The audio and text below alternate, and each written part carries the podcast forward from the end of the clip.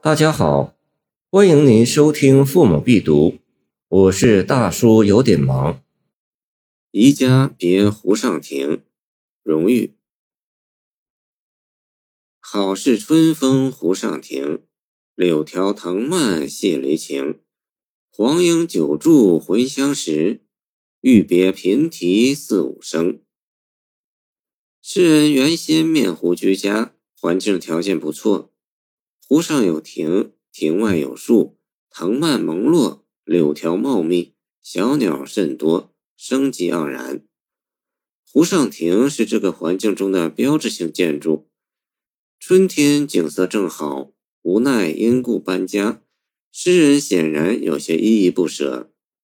明明是自己对湖上亭的依依不舍，诗人偏不这样说，却反过来说湖上亭及一切的景物。对居久的自己是怎样的依依不舍？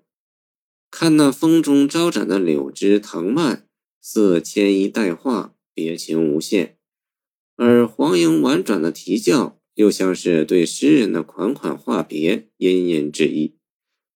诗以好事开始，使前两句形成一个时间状语，而诗的主要内容在后两句。拟人法在这里起到了画龙点睛的作用，以回乡时言黄莺，体现了人与自然的和谐相处的关系。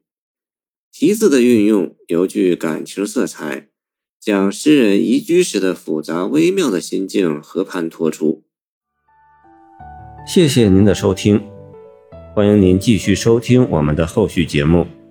如果你喜欢我的作品，请关注我吧。